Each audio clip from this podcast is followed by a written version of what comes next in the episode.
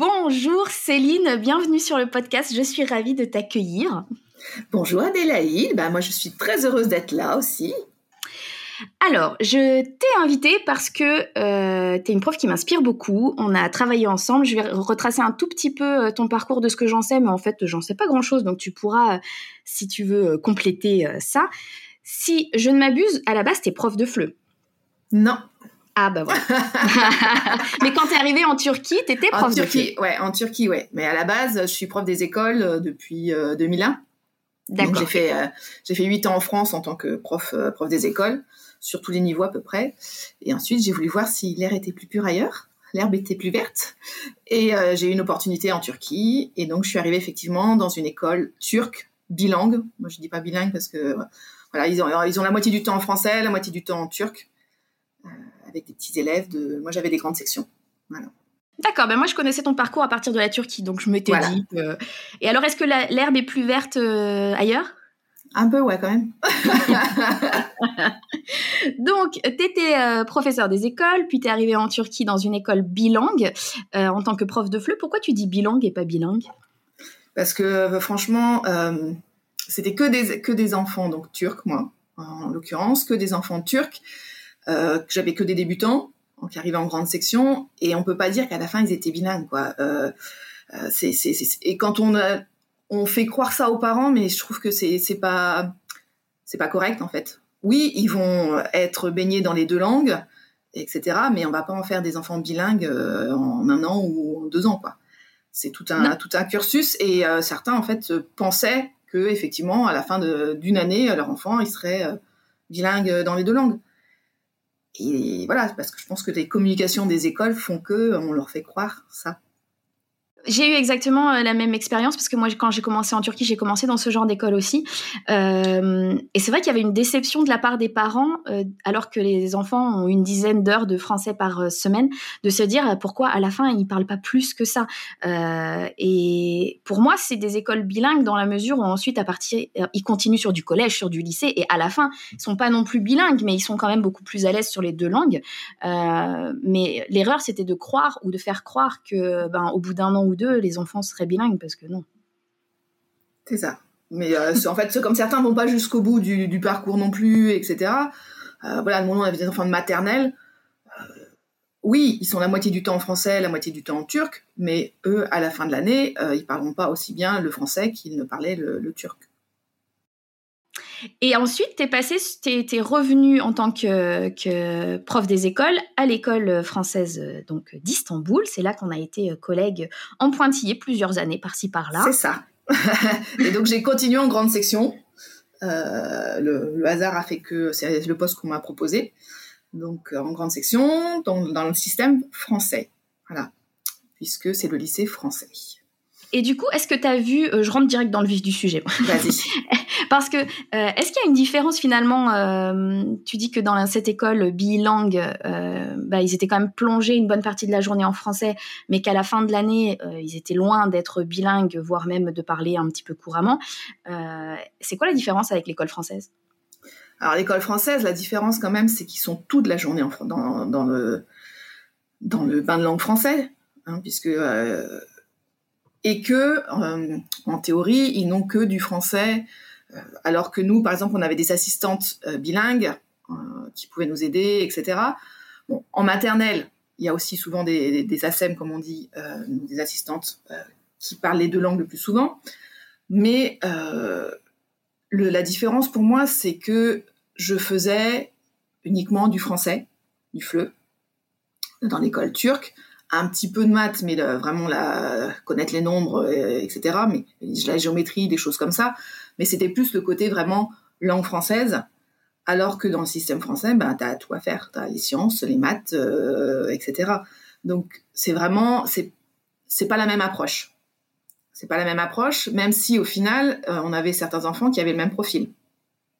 Et c'est là que tout, bah, des enfants qui arrivent en grande section, ne parlent pas, pas français, euh, alors qu'ils sont censés parler français pour pouvoir suivre le programme euh, en français. Et donc c'est là qu'était toute la difficulté et c'est là que tu intervenais par exemple.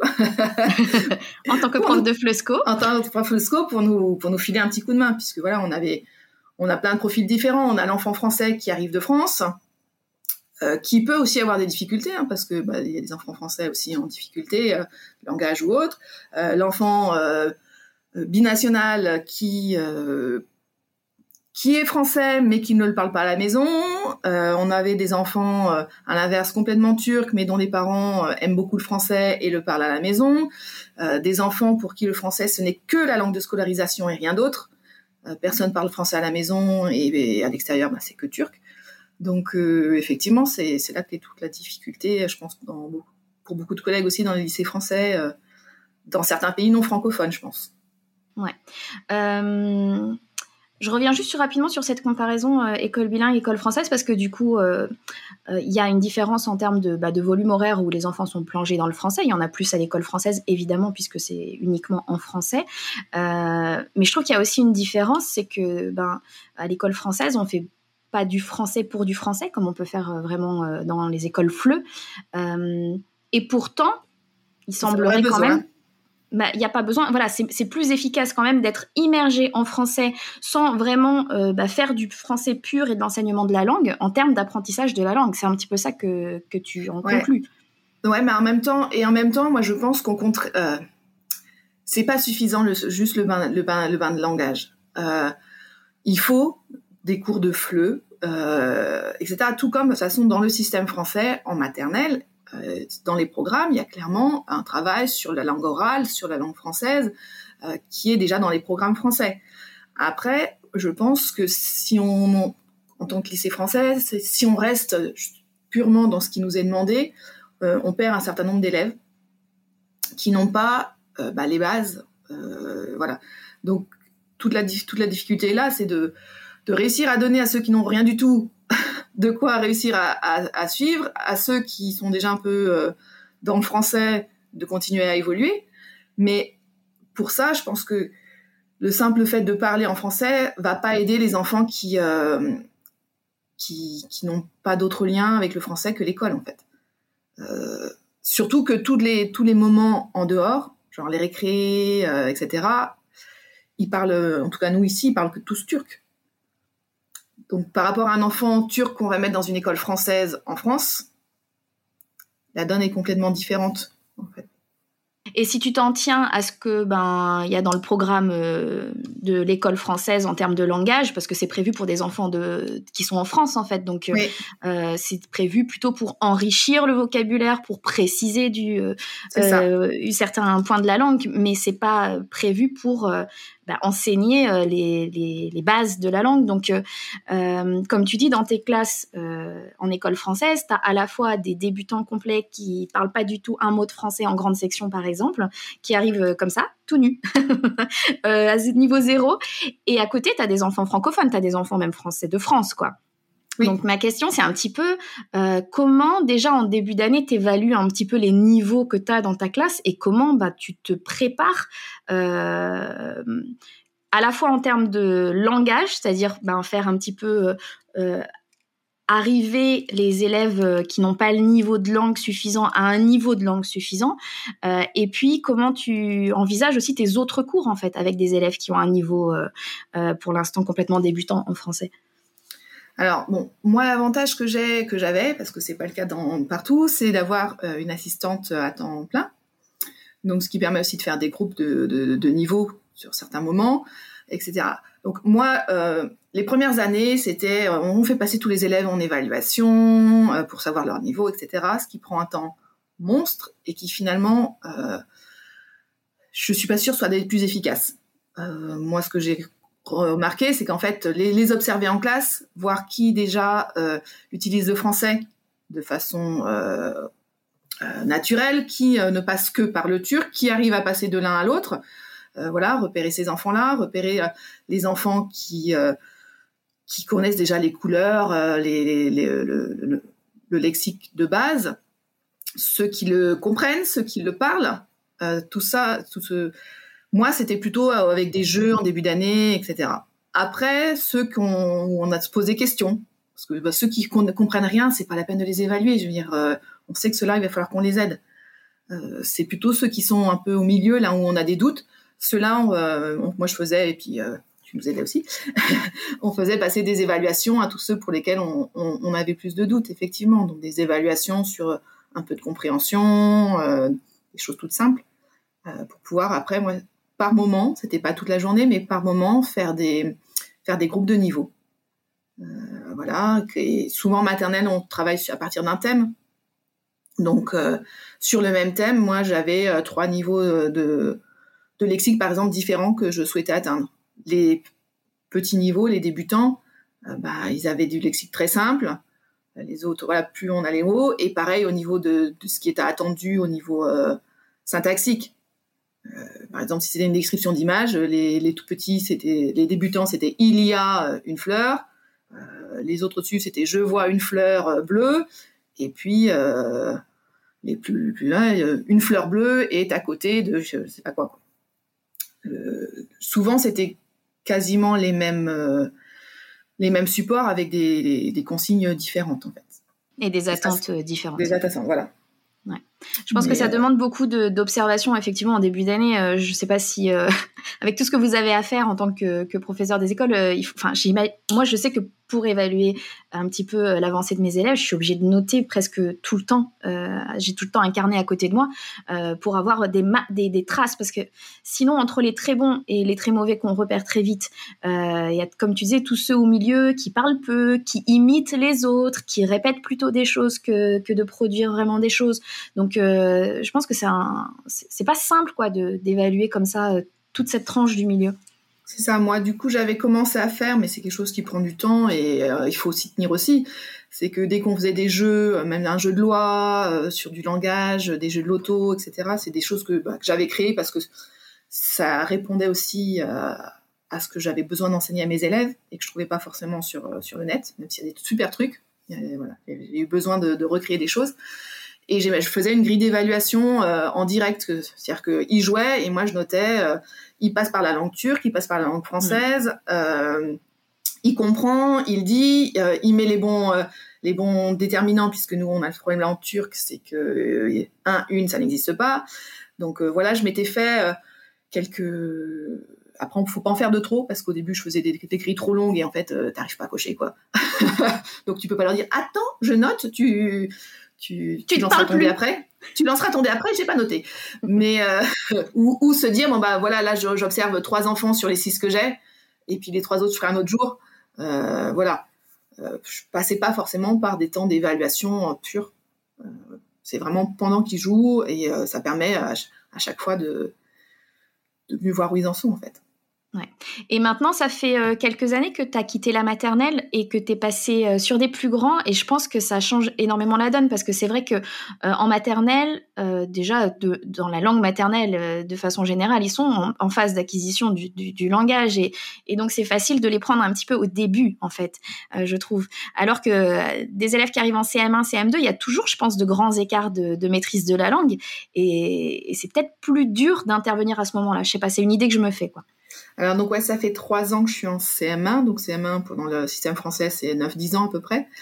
Euh, alors malheureusement souvent on se rend compte que c'est des enfants qui étaient déjà en difficulté en langage en, maternelle, qui même s'ils ont eu des suivis etc, qui le sont pour différentes raisons. Euh, certains ont d'autres problèmes à côté, euh, qui en fait la deuxième langue c'est difficile pour eux pour d'autres raisons.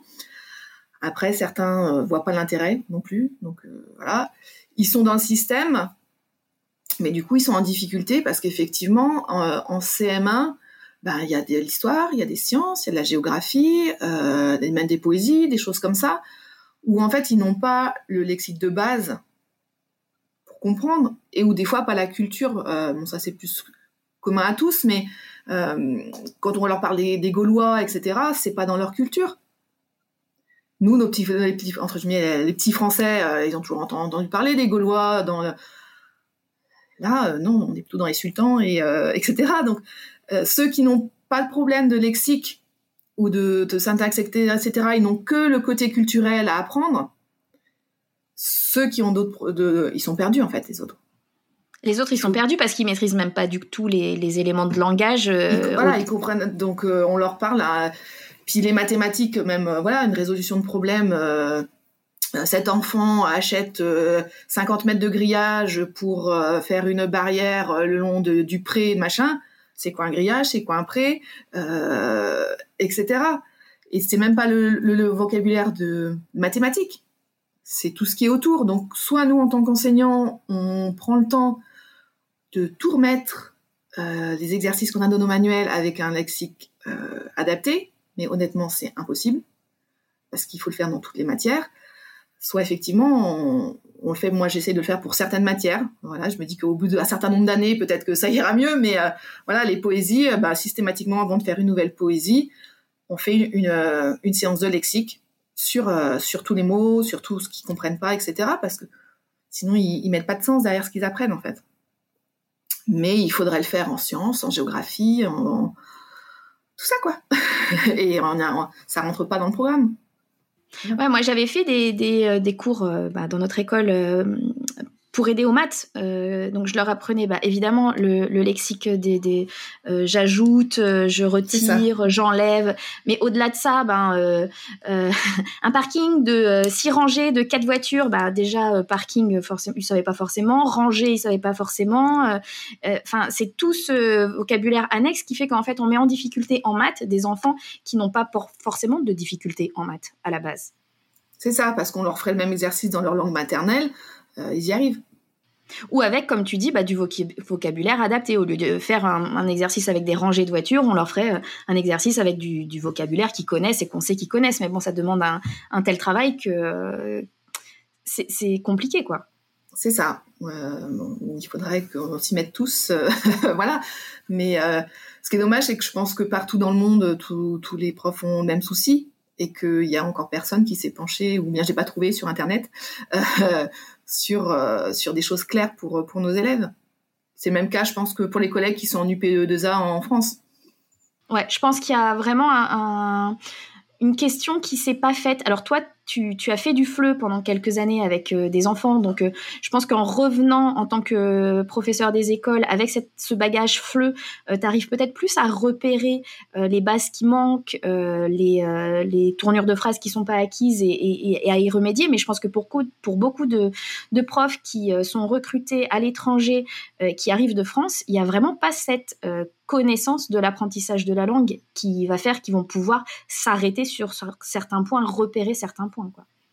Effectivement, on, le voit avec des collègues qui, bah, comme moi au départ, hein, qui, débutent, euh, qui débutent à l'étranger et qui euh, disent mais ils, comprennent rien et machin, etc. Bah oui, mais forcément ils comprennent pas puisqu'ils n'ont pas le lexique. Donc euh, si tu refais le même, le exercice en mettant d'autres mots, regarde si ça fonctionne ou pas mais ça, prend, ça prend du temps et qu'on n'a pas quand on a 28 euh, ou 30 élèves par classe. Quoi. quand, euh, quand j'ai débuté dans le FLE, ou bien euh, même, enfin, je sais quand, par exemple, mes amis en France ou mes, ma mère reçoit des, des, étrangers qui parlent français mais qui sont pas bilingues, en fait, simplifier son langage, c'est quelque chose qui est absolument pas naturel. C'est-à-dire que moi, je sais que ma mère, quand elle va reformuler une phrase en français parce que euh, la personne étrangère en face n'a pas compris, au lieu d'utiliser des mots plus simples, elle va utiliser des mots plus compliqués, mais qu'elle pense plus simples. Donc, bah, euh, je crois que c'est tout le souci aussi. Moi, voilà, quand j'ai essayé de faire des, leçons euh, sur les mots qu'on va utiliser en poésie, etc., on prend le dictionnaire, on regarde, et finalement, la définition est plus compliquée que le mot. Et que même nous, des fois, mais j'ai bon alors j'en viens souvent montrer l'image. L'image, des fois, ça aide tellement plus que, que 15 000 mots. Ils font, ah oui, ça, ça veut dire ça en turc, et voilà. Euh, mais les définitions, euh, dans le dictionnaire, on a beau prendre des dictionnaires pour enfants, simplifier, etc. Mais des fois, je me dis, bon, même, la définition, il faut que je la simplifie. Et, euh, et des fois, j'y arrive pas. J'y arrive pas parce que c'est vrai qu'il y a des mots qu'on, c'est difficile à expliquer, en fait. Et, et je pense aussi le fait d'habiter à l'étranger et moi-même avoir dû apprendre la langue, et quand je comprends pas et que je demande à la personne de me réexpliquer et qu'elle me réexplique de la même façon, je dis mais tu peux me l'expliquer 15 fois. Dans, pas Ce que, dans ce que tu me dis, il y a trois mots que je comprends pas. Donc forcément, c'est réexplique avec d'autres mots que ceux que tu viens de dire. Euh, voilà, et je pense que ça, ça aide aussi à, prendre du recul et à se dire, bah, mes élèves, ils sont dans la même situation. Ça, ça, moi, ça, ça, fait 13 ans que je suis en Turquie, euh, je parle turc, mais euh, je suis pas bilingue. Je parle turc, euh, le turc de la vie de tous les jours, etc. Et donc, bah, il y a des mots que je comprends pas quand on va avoir une discussion politique, dans une discussion autre. Et ben, c'est exactement le cas de mes élèves en géographie ou en sciences. Euh, certains, même très bons élèves, euh, bah, ils comprennent ce qu'on leur a appris, mais des choses, euh, ils, ils, les ont pas. Alors, soit, soit ils sont suffisamment mûrs, etc., pour dire maîtresse, là, j'ai pas compris ton mot. Est-ce que tu peux me le réexpliquer? Mais certains sont tellement peu sûrs de leur français, ils disent bon, ben voilà, c'est encore un truc, j'ai rien compris. Et on n'arrive pas à les aider, en fait. Ouais. Euh, je pense que, que vraiment, euh, c'est. Quel conseil tu donnerais, toi, à un, prof qui arrive de France et qui débarque en Turquie et qui, qui te dit ça, justement, ah, mais ils comprennent rien? Bah, Essayer de, de, de voir, effectivement, euh, dans, dans, son langage, comme tu dis, essayer d'utiliser des mots plus simples. Même si des fois, en tant qu'enseignant, on te dit oui, le niveau baisse, euh, euh, voilà, ils savent pas ce que c'est un soulier. Dans, dans des histoires, on nous parle de souliers, de gilets, etc. Mais en même temps, j'ai envie de dire, demande à certains enfants français, ils savent pas plus que c'est qu'un soulier. C'est des mots qu'on n'utilise plus. Donc, utilisons des mots qu'ils connaissent. Euh, donc oui, moi, ça m'arrive, par exemple, là, je repars en maternelle, mais je sais qu'il y a deux, deux courants. Moi, ça m'arrive, effectivement, de raconter les histoires, et je ne vais pas dire, euh, voilà, en changeant les mots. On me parle d'un soulier, bah, voilà. Ou bien je vais la lire 15 fois, et pendant 10 fois, je vais dire chaussure. Et les cinq dernières fois, je vais dire soulier. Certains vont dire, mais maîtresse, t'as changé, pourquoi? Bah voilà, ça c'est le vrai mot, etc. Mais sinon, je perds, les trois quarts de la classe. Et euh, donc, les conseils que je pourrais dire, effectivement, c'est euh, réfléchir. Donc, on a notre contenu pédagogique, euh, la, compétence sur laquelle tu, veux aller, en mathématiques, en géographie, en histoire. Mais de se faire, moi je l'ai fait des fois pour certaines séances, tout le lexique qu'il faut comprendre. Et on se rend compte qu'il y en a mais un paquet. Alors on ne peut pas tout expliquer parce que sinon on passerait du temps, mais se dire que voilà, si j'ai 15 mots euh, qu'ils ont besoin de comprendre pour euh, comprendre la leçon, bah, je prends le temps d'en expliquer 10, je sais pas, ou c'est la moitié. Et de vraiment euh, leur expliquer ce que ça veut dire. Et malheureusement, moi maintenant, je leur fais apprendre par cœur. Ces mots-là. Bah ouais, j'ai pas d'autre euh, d'autre choix en leur disant bon bah voilà vos devoirs pour demain ou pour euh, dans trois jours, euh, c'est vous apprenez ce mot et sa définition et puis on fait des petits jeux. je dis une définition, ils doivent donner le mot, je donne le mot, ils doivent donner la définition, me dire ça dans une phrase, etc. avec les grands parce que sinon ils, ils les retiennent pas en fait. Ouais, mais je pense que c'est un, bon conseil dans, la mesure où, euh, tu, fais face au problème, en fait. Parce que euh, ne pas prendre en compte euh, cette spécificité du public quand on est prof, même en école française, mais à l'étranger, bah, on laisse la moitié de notre classe sur le carreau si on, explique cette leçon sans ces 10 mots de vocabulaire essentiels sur 15. Donc, je pense que la majorité des, des, des instituts qui sont pas familiers de ce public-là, bah, ils vont pas faire ce travail-là. Et euh, c'est, selon moi, un bon conseil à prendre. Quoi. Après, du coup, forcément, tu es en retard sur le programme. Hein.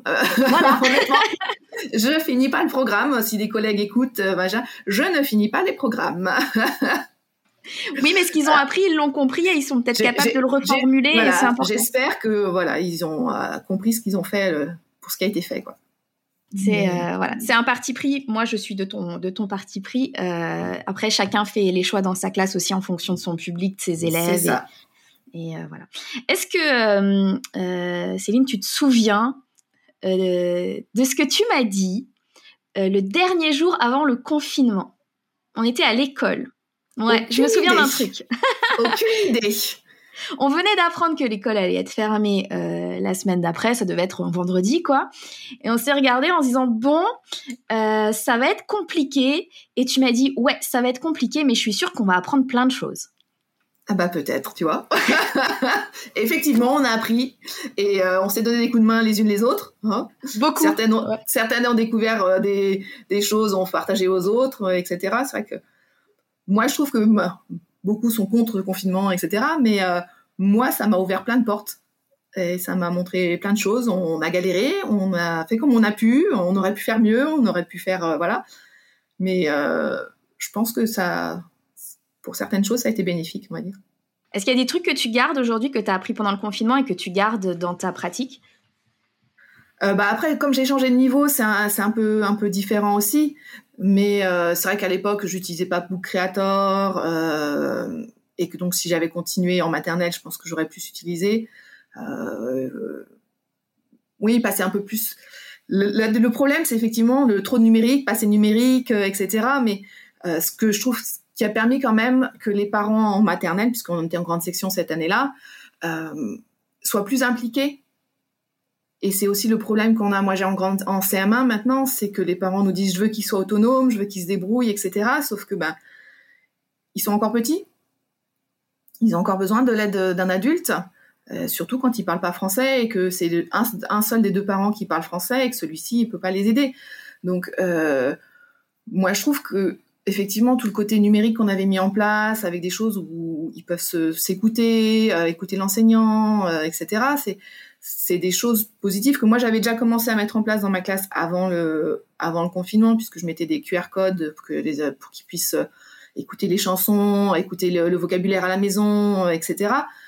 Parce que effectivement, il faut qu'il y ait du lien euh, à la maison. Étonnamment, que, je, que la langue de scolarisation. C'est ça. Ça nous a permis euh, d'envisager le lien avec les familles autrement, euh, de créer des outils pour, euh, favoriser le lien et puis aider les familles qui sont pas toujours francophones aussi. ouais, c'est des choses que moi j'ai gardées. Voilà, les book creators, les padlets que je faisais pas avant. je veux dire, un mail avant les vacances pour dire ce qu'on a fait, c'est pas la même chose que le padlet avec la consigne de la maîtresse à l'oral, qui explique les mots, qui raconte l'histoire effectivement, tu avais raison. On a appris plein de choses. ouais, tous, tous. Ouais, ouais, ouais. Des choses à garder ou pas, ou à distiller euh, par euh, petits bouts euh, sans trop en abuser. Mais il y a autre chose dont je me souviens de toi en tant que collègue. Il y a plusieurs trucs que j'ai appris, non, que j'ai appris grâce à toi et que je garde encore aujourd'hui. Des fois, c'est des petits trucs, des fois, c'est des grands trucs. Je vais te dire. Euh, il y a deux trucs très euh, très euh, pratico-pratiques que je garde de toi aujourd'hui. C'est euh, ton rituel de rangement avec la musique des petits nains là, des sept nains. Bah, alors honnêtement, je l'ai fait un ou deux ans après, j'en pouvais plus de cette musique. Pour ceux qui savent pas, c'est la musique. Et oh, et oh, on rentre du boulot. voilà. Et après, j'avais une musique de, c'était du violon. C'était plus plus calme. J'ai gardé ça et euh, des fois j'en reparle même en formation euh, parce que je trouvais que ce moment où au début de la chanson il y a la petite cloche qui sonne et tous les enfants s'arrêtaient de jouer et commençaient à ranger, c'était un peu magique. Et il y a un autre truc, mais alors vraiment c'est l'un, en plus c'est drôle parce que c'est l'un des trucs qu'on me demande euh, en formation, mais comment tu fais pour que tes flashcards elles collent au tableau comme ça là je dis ça, c'est Céline, avec tes magnettes que tu collais à l'extérieur, qui sont des magnettes de pub qu'on trouve ici nous en Turquie. Euh, franchement, ça, ça estomaque euh, tout le monde. Donc euh, eh vraiment, ben, ça. Figure-toi que je déménage donc puisque je, je, quitte le lycée français là, et ben je pars avec un gros stock de magnets parce que je me dis on sait jamais, ça pourrait toujours nous servir. Et ben du coup, moi, quand je pars en formation en présentiel, j'en prends un stock parce que les gens me disent, mais on n'a pas ça ici, en fait, euh, ces petits magnettes de pub. Donc, comme moi, j'en ai tout le temps plein euh, devant ma porte d'entrée euh, laissée par les, les vendeurs de kebab du quartier. Ben, quand je pars en formation, comme je sais que je vais avoir la question, je me prépare un petit stock et je les distribue, ils sont trop contents. Bah, au tout début, quand j'avais pas de stock, c'était moi, puis après mon ATM a fait la même chose. Bah, quand dans les rues, ils en distribuaient trois ou quatre sur chaque porte, et ben, on en prenait un. Hop, dans toute la rue, Euh, c'est des trucs euh, tout bêtes, mais, euh, mais des fois, c'est des trucs que tu gardes comme ça de tes collègues. Et est-ce que toi, il y a comme ça des petits trucs, je sais pas, je, t'avais pas proposé de préparer cette question, donc peut-être ça va peut-être pas te, venir tout de suite, mais est-ce qu'il y a des trucs comme ça que tu as, as, emprunté à tes collègues Alors, emprunté à mes collègues comme ça là, je sais pas trop. Après, je, je, je sais qu'il y a des conversations qui m'ont fait réfléchir à du matériel, etc. Donc, euh, par exemple, on a une autre collègue, Emmanuel, que tu as dû aussi euh, interviewer. Donc, euh, qu'à faire. Avant, après, je sais pas, voilà. Et qui était allé en formation et qui nous avait parlé d'un collègue qui faisait un travail sur les questions, réponses, etc. Et moi, avant, j'avais travaillé sur les sacs, les sacs à albums je sais pas si vous connaissez, avec un, album avec des, des, marionnettes, des choses comme ça qui vont à la maison pour que l'enfant raconte ses parents. Et je m'étais dit, mais tiens, ça, comment je pourrais l'adapter? C'est une bonne idée parce que nos élèves, ils savent répondre aux questions, ils savent pas les poser.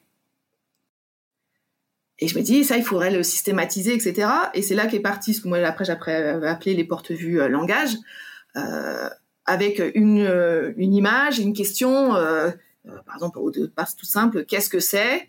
Hop, on tourne la page, c'est le chien, qu'est-ce que c'est, machin chose.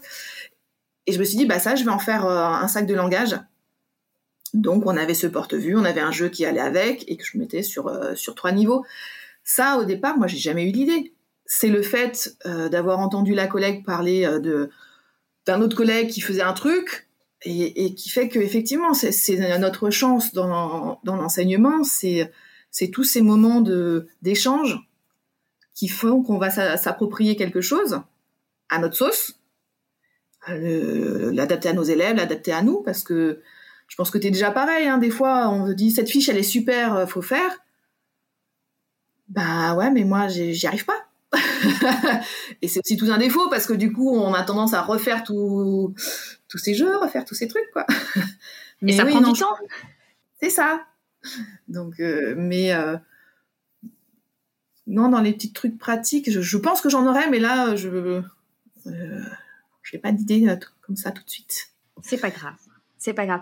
Euh, parce que, enfin, ce que, ce que tu racontes là aussi, c'est euh, c'est que de toute façon, on échange tellement entre collègues que, que les idées, enfin, des fois, on sait pas d'où elles viennent, on sait pas, euh, on sait pas vraiment d'où ça vient et d'où ça nous est venu, mais en tout cas, c'est venu de quelque part. Et c'est un petit peu le but aussi de cet échange, c'est de partager bah, des trucs qui, toi, marchent dans ta classe avec d'autres profs qui vont peut-être se dire, ah, ça, ça me correspond, j'essayerais bien ça à la rentrée, par exemple. Donc là, je t'ai demandé de réfléchir un petit peu à l'avance. par exemple, à une activité euh, euh, orale, puisque moi je travaille beaucoup sur l'oral et c'est quand même ce qui m'intéresse et je trouve que c'est pas le plus évident pour les profs justement euh, que de faire parler leurs élèves. Donc est-ce qu'il y a un truc toi que tu aimes bien, qui fonctionne bien? Alors après, donc sur l'oral, en maternelle, moi ce que je, je trouve qui manque beaucoup, c'est des réels moments d'échange entre élèves. c'est toujours l'enseignant qui pose des questions, les élèves qui répondent, etc. Donc moi, ce que j'aimais bien, effectivement, c'était les mettre deux par deux, euh, en face à face, etc. Et euh, par exemple, des monstres, ils ont plein de monstres, euh, voilà, il faut faire deviner à l'autre de quel monstre il s'agit. Donc bah, forcément, ils sont obligés de poser des questions. Ce qu'on disait tout à l'heure, c'est qu'ils savent pas poser de questions. Donc voilà, poser des questions, y répondre. Après, c'est à toi de voir aussi quelles consignes tu leur donnes. Hein. Des fois, c'était, ils sont obligés d'utiliser que oui, il y a un non, il n'y a pas. Euh, des fois, ils étaient obligés de remettre euh, la, couleur, etc. Mais je trouve que tous ces moments-là euh, sont des fois plus constructifs que juste la maîtresse qui, qui, qui leur explique et qui leur pose des questions. À partir du moment où, bien sûr, ils ont vu les structures avant, ils ont tout, tout vu avant, et toi, tu es juste en tant qu'observateur. Et c'est justement ces moments-là où moi, je m'en servais d'évaluation. Ouais. Et tous les, tous les jeux aussi en maternelle d'imitation. jouer au docteur, euh, bah, les jeux de la marchande, les... je trouve que c'est tous ces jeux-là qui sont vraiment du langage. Mais autant quand tu me dis euh, le jeu euh, des monstres en interaction où on se pose des questions pour trouver le bon monstre, je pense que la consigne est, suffisamment claire pour que ben, les enfants spontanément le fassent en français. Mais autant ces petits jeux d'imitation, est-ce que c'est une consigne que tu peux donner de dire ben, vous allez jouer à la marchande mais en français? Alors ça dépend parce que au départ souvent tu les laisses libres. Euh, moi, j'ai laissé libre. Euh, voilà, ils avaient des cartes. D'ailleurs, en fait, les jeux de la marchande, euh, ils ont des cartes. Il faut qu'ils aillent acheter trois tomates, une, orange, etc. Il y a, des rôles prédéfinis. Après, on échange, etc. En leur disant, bon bah, là, souvent, on, je me laissais à l'accueil libre. Il faisait d'abord en turc, soyons honnêtes. Et puis ensuite, on disait, bon bah voilà, maintenant, on est sur un temps de français. Donc, on va le faire en français, on va voir de quel mot on a besoin, euh, comment, parce que des fois ils disent, mais oui, mais ça, je sais, sais pas le dire, je sais pas le faire, euh, voilà. Et on se rend compte qu'après, une fois qu'on a travaillé en séance de langage et qu'on le relaisse de nouveau en temps libre, la plupart du temps, ils le refont en français parce que finalement, ils ont appris les structures en français que des fois ils ont même plus en turc, euh, etc. Et c'est tout. Ils sont tellement motivés bien plus que leur dire ça c'est quoi, c'est une tomate, ça c'est quoi, c'est un, chien, pardon un chat, un, ils sont tellement plus motivés. On va pas aller acheter un chat au, supermarché, mais mais moi je les trouverais beaucoup plus actifs en fait.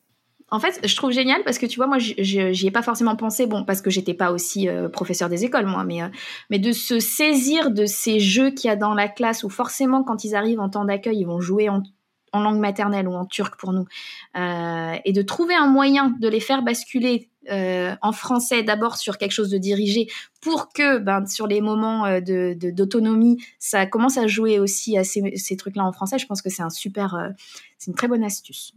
Après, ça marche pas, ça marche pas avec tous les élèves, hein, ça marche pas tout le monde, etc. Mais euh, il y, a, des collègues sur, euh, alors dans le système français, hein, en petite section souvent, euh, il y a beaucoup de travail qui est fait sur sur ce qu'on appelle les coins d'imitation. Moi, j'ai vu sur Twitter, etc., des collègues qui faisaient des pizzerias, des glaciers, tu peux aller chez le pâtissier, etc. Bon, après, il faut avoir aussi un peu de talent. certains des fabriquent eux-mêmes leurs leur, leur petits trucs, mais euh, je pense qu'il y a moyen de trouver ça, et qui font tourner ça tous les mois ou tous les deux mois. Et les gamins, ils y prennent goût, en fait. Et ils apprennent tout un tas de, de lexiques et de, de phrases qu'ils n'auraient pas forcément euh, appris en jouant à un jeu de cartes euh, lambda, quoi. Est-ce qu'il y a un rituel Pardon. Et en, en, CM, moi, les rituels, alors j'ai commencé, mais j'avoue que j'ai pas souvent le temps. c'est quelque chose qui est connu aussi, c'est la boîte à mots. C'est-à-dire que bah, justement, les mots qu'on va avoir appris euh, en sciences, en géographie, etc., on les met dans une boîte et puis euh, à un moment de la journée, euh, on tire un mot ou une définition. On peut faire deux boîtes, une boîte avec des mots, une boîte avec des définitions. Et puis on tire un mot, on essaie de se rappeler ce que ça veut dire, etc. Donc pour faire travailler un peu le, lexique en, en, CM. Avec des grands. Avec des grands. Moi, j'aime bien la façon dont tu gères tes classes. Je pense que j'ai beaucoup appris en t'observant là-dessus. Euh, ça fait partie des grandes choses, mais je saurais pas dire exactement quoi. Mais euh, quand on est prof, je trouve que observer d'autres profs, ça nous permet de réfléchir à quel prof on a envie d'être, tu vois. Et il y en a, on se dit, bah, c'est génial la façon dont elle fait, mais ça me correspond pas, ça correspond pas à mon caractère, par exemple. Et euh, c'est vrai que, euh, bah, toi, par exemple, je me suis dit assez souvent, ouais, ça, j'ai envie de, d'interagir comme ça avec mes élèves parce que ça correspond euh, à, qui je suis et qui j'ai envie d'être en tant que prof. Euh, je sais pas si tu as une astuce gestion de classe que toi, tu conseilles à d'autres. C'est pas facile de savoir ce qu'on fait qui fonctionne bien, je trouve, en gestion de classe par rapport aux activités, mais est-ce qu'il y a un truc En maternelle, bah, ce qui est pas mal, ce qui est facile, c'est aussi de d'un seul coup de reprendre une chanson qu'ils connaissent. Euh, là, ça va te les recentrer. Même des fois, ça m'arrive en plein milieu d'une séance parce que ils partent dans n'importe où, n'importe où. Euh, faire un, faire euh, comment dire, une comptine, mais uniquement mimée, sans, sans, sans les, sans les paroles. Donc, ils vont normalement retrouver laquelle c'est et puis ils vont faire les, les gestes. ça peut être le jacadi, ça marche très bien le jacadi hop, ça les fait bouger. Et euh, parce que, bah, quoi qu'on en dise, on demande à des enfants de petits de rester 6 heures euh, concentrés, assis, etc. Ce que nous, en tant qu'adultes, on n'arrive pas à faire. Hein. parce que moi, tu mets 6 heures en formation. Euh, c'est clair, on le voit dans les formations, les profs sont tellement comme les enfants, ils ont besoin de bouger, ils ont besoin de parler. Et t'as envie de dire, des fois on leur dit, mais assieds-toi, assieds-toi, assieds-toi, mais j'ai dit, mais je serais à leur place, j'aurais pas envie de m'asseoir, quoi. Et, et donc, ouais, les jacadis, par exemple, ça marche bien, puisqu'on va demander jacadis saute, jacadis machin, ils vont bouger un petit peu, et après, jacadis s'assoit, jacadis j'écoute, et hop, on peut repartir. Euh, et ça, je l'ai même fait avec des grands CM en Zoom. Euh, et ben ouais, ça marche aussi. D'accord. Et en classe, avec des grands, tu crois que ça marche? Alors, en classe, avec des grands, euh, moins bien. Hmm. Parce que moi, je trouve qu'ils s'excitent beaucoup plus vite. Euh, ce que je fais des fois, et moi il me le réclame maintenant, c'est que euh, il y a des vidéos en ligne. Euh, entre autres, il y a Madame, comment s'appelle, Madame Mindset sur YouTube, qui fait des petites vidéos de 5 minutes, ce qu'on appelle les APQ. donc c'est sur, c'est faire du sport en fait. Donc il y a des figures. par moment, elle fait une figure de yoga, on s'arrête, machin, etc. Et ça les fait bouger pendant 5 minutes. Et après, bah, l'énergie est un peu sortie et on arrive à, se reconcentrer en fait. Je pense que souvent, on a tendance à faire l'inverse, et ce que je faisais aussi au début euh, de ma carrière, c'est que on leur dit euh, il faut que tu te calmes, il faut que tu t'assoies, il faut que tu te taises, machin, euh, je veux continuer ma, ma, ma séance. Alors qu'en fait, je pense qu'il vaut mieux arrêter, soit passer carrément à autre chose parce que bah, de toute façon ça rentre pas, ça rentre pas, je veux dire voilà. Soit effectivement faire cinq minutes de sport, de, de choses pour pouvoir repartir derrière. Parce que les forcer à se reconcentrer, ça marche pas. Moi, quand j'étais petite, je faisais du théâtre, et, euh, enfin avec l'école, quoi. Et avant la représentation, il y a un, adulte de, l'équipe de théâtre euh, venait dans les coulisses nous voir et nous disait bientôt, va falloir se taire pendant une heure.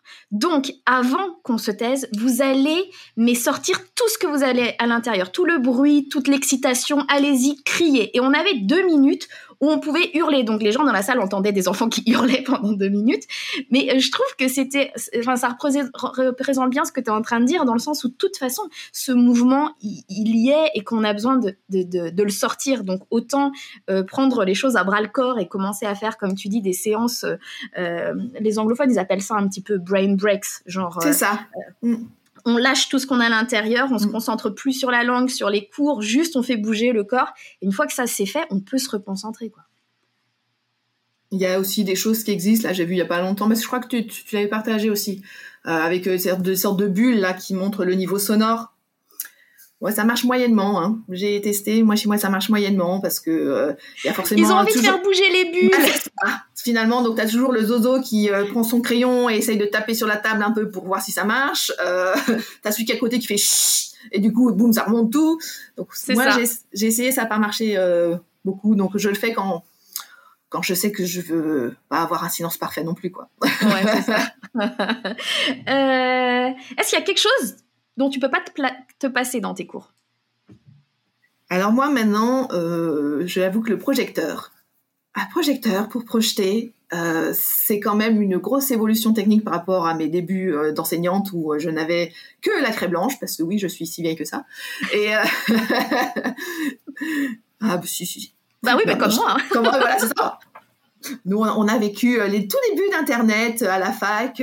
oui, oui, oui dis donc, un mail, on peut s'envoyer un, un, message par ordinateur, waouh euh, Voilà. Donc, euh, ouais, par contre, un projecteur, c'est quand même euh, indispensable, je trouve, en, de façon générale et en fleu, etc., parce qu'on a besoin de passer par les images. Ouais. je pense que c'est un support, quelle que soit la langue. tout le monde comprend les images. Ouais. Et ça déclenche la langue. Voilà. Mais bon, c'est à l'inverse. Moi, les parents, souvent, ils me disent, moi, je les mets devant des dessins animés en français. Je dis, oui, mais moi, honnêtement, vous mettez devant un dessin animé en japonais, je comprends ce qui se passe. Les images, elles se suffisent des fois elles-mêmes.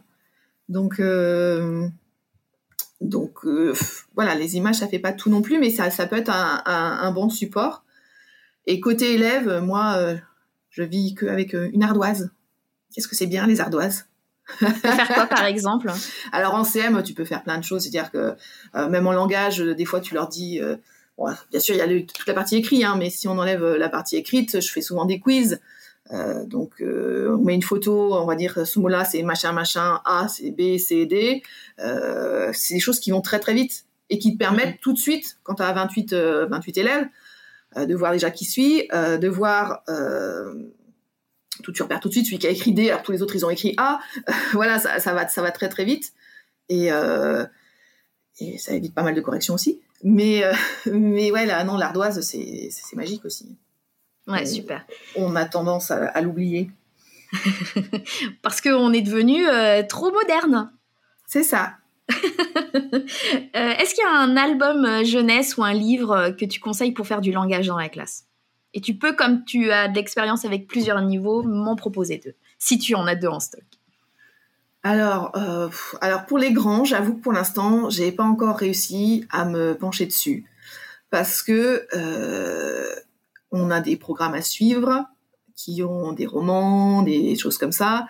Euh, nous, dans les dans les albums qu'on a fait, c'est par exemple c'est l'histoire à quatre voix, mais qui est très compliqué, qui est compliqué pas malgré tout parce que bah, il y a plein de il y a plein d'implicites, il y a plein de choses comme ça. Donc euh, c'est vrai que pour les plus grands, c'est compliqué. On est obligé de tout expliquer, de tout parce qu'ils comprennent pas l'implicite en fait. Ils forcément, ils sont ils sont dans, le premier degré, dans le truc euh, très tout simple. Euh, après, dans les dans les petits en maternelle, il y en a qui sont toujours sympas. À Bois Georges, mm. sur le sur le lexique des, animaux, etc. Puis il y a de l'humour et à la fin il y a aussi toute une partie ouverte parce que si vous connaissez l'histoire, c'est l'histoire d'un chien qui fait, alors je sais plus dans quel ordre c'est, mais qui fait miaou. Il va chez le vétérinaire, on, lui sort un, chat de la, de la du ventre, il fait meu, donc on sort une vache de sa, du ventre, etc. Il est enfin guéri, il sort et un peu plus tard, il répond à sa maman bonjour. Donc la question, ça laisse aussi toute une partie ouverte au niveau langage. C'est pourquoi est-ce qu'il dit bonjour maintenant? Qui est-ce qu'il a mangé? Il est très drôle, franchement. Ça le vétérinaire, euh, Les, les, les, gens dans la rue, le, certains me disent regarde, il y avait un bébé dans la poussette, c'est le bébé qui l'a mangé, euh, etc. Donc il y a de l'humour, c'est simple pour que tout le monde puisse comprendre c'est aussi, moi je l'avais adapté en, euh, savez, euh, les boîtes à histoire, donc c'est comme les sacs à album, mais qu'on met dans une boîte à chaussures. Et donc après les enfants ils peuvent aller chercher la boîte dans laquelle on a mis le matériel pour euh, pour jouer en fait. Et donc on avait, j'avais mis des, des gants parce que le, vétérinaire met un gant pour mettre la main dans, dans, la gueule du chien. Donc on avait un petit gant et puis il y avait un grand gant, l'écran de, de, de vaisselle là. Parce qu'à la fin il doit mettre vraiment le grand gant. La maman, elle a un foulard rouge, donc on a mis un foulard rouge aussi. Euh, des petites choses comme ça, en fait, qui sont juste quelques objets qui permettent à l'enfant, après, ou à deux, ils se mettaient à deux, de re-raconter l'histoire. Ouais. Et euh, il faut souvent, je trouve, partir sur des albums simples. Et eh ben c'est justement la difficulté avec des plus grands parce que euh, parce que c'est vraiment difficile de trouver des albums simples euh, et intéressants euh, avec des plus grands. Et tu vois, je te, je te, pose la question parce que moi aussi, on me la pose beaucoup pour, ce, pour cette tranche d'âge-là, quoi, des, des, des 9-10 ans, des 8-9 ans. C'est tellement difficile de trouver des albums euh, pour travailler sur le langage avec, avec un public comme le nôtre. C'est ça, parce que bah, bon, c'est une petite euh, parenthèse, mais donc l'année prochaine, je quitte euh, le lycée français et euh, je me mets à mon compte. Et donc, je regardais un peu justement qu'est-ce que qu'est-ce que je pourrais utiliser comme comme comme livre de jeunesse, etc. Mais tout ce qui est roman, c'est trop compliqué ou trop bébé. C'est-à-dire que si on veut prendre, voilà, donc à part les choses de lecture facile que nous fait notre très chère Adélaïde, par exemple, par exemple. Mais je pense que c'est quelque chose qui manque dans dans le milieu de l'édition, des, des choses adaptées à cet âge-là. À cet âge-là, avec un lexique et des structures de phrases simples.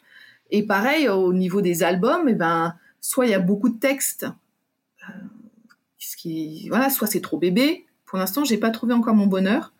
Ouais. Euh, si je trouve, je t'en ferai part et on partage. Merci. il faut créer un groupe de partage là-dessus parce que vraiment, euh, il y a beaucoup de profs qui cherchent et, peu, peu, peu trouvent. Donc quand on trouve une pépite, il faut, faut, la, faut la partager. Déjà que souvent en euh, FLE, c'est beaucoup dans les manuels. Soyons honnêtes, on travaille beaucoup dans les manuels, surtout dans les grandes classes en FLE. Mm, mm. On a encore cette, euh, cette latitude en maternelle de, de travailler sans manuel. Même si ça arrive, euh, moi je l'ai vu, hein, moi dans l'école où j'étais euh, les quatre premières années, euh, initialement on avait un, manuel de un manuel de fleu pour des enfants qui avaient 4-5 ans. Moi j'ai, on a dit non. Mais nous aussi, en fait, on avait des manuels de FLE là où je travaillais, euh, pour les, même pour les tout petits. Et euh, petit à petit, ce qui s'est passé, c'est qu'on créait tellement de matériel autre à partir mmh. d'autres euh, euh, supports que finalement, le manuel, on était obligé de l'utiliser en fin de période parce que les élèves l'avaient acheté et qu'on l'avait acheté. Et, et donc, bah, les parents râlaient un petit peu concrètement qu'on n'utilise pas ces manuels qu'on leur avait fait acheter. Donc, finalement, ça devenait quelque chose qui nous retirait en arrière. Et donc, à un moment donné, on a dit, est-ce qu'on pourrait, s'il vous plaît, arrêter les manuels? On a suffisamment de choses, c'est assez structuré maintenant pour qu'on puisse dire non. et nous, on a été partis sur, du coup, ils avaient pris un abonnement, c'était euh, Toupie à l'époque. Mhm. Euh, voilà, et donc ils avaient leur Toupie tous les mois sur lequel on travaillait, qui était en plus un support euh, réel, si on, si on veut, quoi. Et il y avait des jeux, il y avait des choses, donc voilà, ça ressemblait plus à un manuel. Ils étaient, les parents étaient contents et les enfants aussi, et nous, ça nous faisait des bons supports. C'est des super supports. Si, effectivement euh, des, collègues, on, leur demande de, maternelle, on demande des manuels, essayez plutôt d'obtenir un abonnement. À Astrapi pour des plus grands, du coup. Hein. Ouais, voilà, par exemple. Des trucs plus grands, quoi.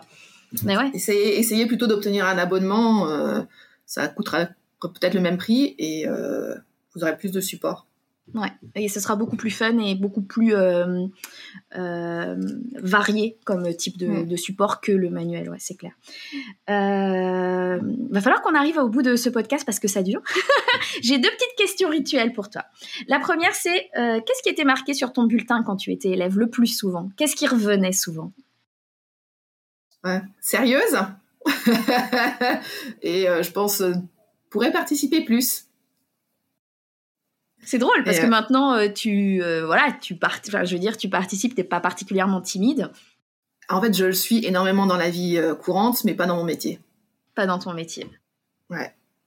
Euh, Qu'est-ce que ton métier de prof t'a appris sur toi? Ouh Alors, qu'est-ce que mon métier de prof a appris sur moi? Je pense à prendre du recul. Et moi, je suis quelqu'un de très empathique. et je pense que je suis effectivement les que ce soit pour les élèves ou les parents ont cette facilité à me parler, euh, qui des fois est à mon désavantage parce que du coup j'ai un peu tendance à tout encaisser, mais euh, à être ouverte en fait, je pense que quand je commençais mon métier j'étais plus sur euh, c'est comme ça, c'est pas autrement, très carré parce que c'est un peu mon caractère. Et que là, on se dit, bah oui, mais non, mais ça marche pas pour tout le monde, ça marche pas pour euh, toutes les situations, euh, etc. Et même nous, on se retrouve face à des situations, on dit, mais avant, j'aurais jamais géré comme ça. Euh, je pense que on est, plus on prend de l'ancienneté, plus on, on emmagasine d'expérience, plus on parle avec des collègues, plus on est confronté à un certain nombre de, difficultés, plus on arrive ensuite à, à gérer au mieux sa classe et, et les nouvelles difficultés qui arrivent. En fait, c'est un milieu où il faut s'adapter énormément et pas partir avec une idée préconçue. euh, qui euh, ma, ma séance, je vais la faire comme ça, c'est écrit comme ça sur le papier, je la fais comme ça. Il y a toutes les chances que ça foire. Qu'on soit bien clair.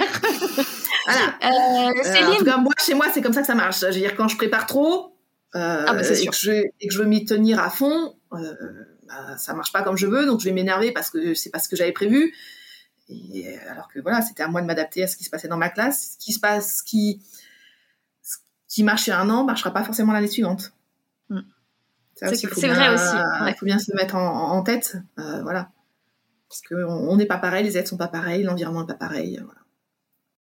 Tu quittes euh, ton poste cette année, enfin en fin d'année euh, scolaire. Qu'est-ce qu'on peut te souhaiter pour la suite? Bah écoute, euh, que, que ça marche. non, donc euh, l'idée, c'est d'élever un peu mon fils quand même, parce que j'ai un petit garçon qui a, qui a un an et demi, donc le, le- le but aussi, c'était de... Ça fait, ça fait 20 ans que j'enchaîne, donc c'était de, de souffler un petit peu, de prendre du temps pour moi et, et ma famille, et tout en me faisant ce que j'aime le plus, parce que je me suis rendu compte, tu me posais la question de qu'est-ce que j'ai appris, euh, ce que j'aime le plus finalement, c'est créer. Euh, créer des jeux, créer des, des, des cours, etc. Donc euh, l'idée, c'est de continuer le blog, euh, quoi, le, même ça va devenir un site petit à petit, mais euh, le site de la, la classe de Céline, sur lequel je partage des documents, des jeux qui m'ont, que j'ai créés parce que moi je trouvais pas mon, mon bonheur. Et si ça peut en, en aider d'autres, tant mieux. Et puis euh, une autre partie, du coup aussi euh, créer des cours pour les pour les enfants, euh, entre autres du lycée chez nous, qui ont ce besoin de d'apprendre le lexique spécifique pour pouvoir suivre en, français. Voilà, le, but c'est de, de créer ces deux choses là. Et donc on verra si ça fonctionne. Peut-être éventuellement donner des petits coups de main à des profs de FLE qui ont besoin, si mon expérience peut aider. On verra aussi si Peut-être de la formation, c'est ça que tu veux dire? Voilà, bah peut-être, mais bon là ça fait beaucoup de, beaucoup de choses en même temps, donc euh, Ouais. on va commencer petit, petit à petit, euh, mettre les choses petit à petit en route, et puis euh, si ça fonctionne, et ben on verra plus grand. Je mettrai le lien euh, vers ton blog évidemment, lien que je, enfin un blog que je euh, que je conseille très souvent et où tous les jeux que tu crées et les activités sont vraiment axés sur le langage. Donc euh, c'est tellement rare. Euh, je trouve que vraiment c'est précieux, c'est une ressource précieuse. Euh, donc je le mettrai, euh, je le mettrai en lien, que j'encourage tout le monde à aller le voir parce qu'il y a des pépites dessus. Et puis ben tout ce qu'on souhaite c'est que tout ça ça fonctionne et de profiter de ta famille aussi. Voilà, et puis bah je reviendrai de temps en temps à Istanbul si tu y es toujours, et puis on se fera des petits coucous. voilà, c'est ça. Et sinon, Merci vive, la, vive la technologie, on peut se voir par internet. C'est vrai. Sur un projecteur. C'est ça. Bah, écoute, merci en tout cas de, de, tout ce que tu fais toi aussi, parce que bah, tu m'as demandé ce que moi je t'avais apporté, mais toi tu m'as apporté beaucoup aussi, hein, et que ce soit tes formations ou en présentiel en tant que collègue. Donc euh, la balle, elle va dans les deux sens. Je te remercie aussi. Merci Céline, c'était trop chouette. À bientôt. Ah, merci, au revoir. Ciao.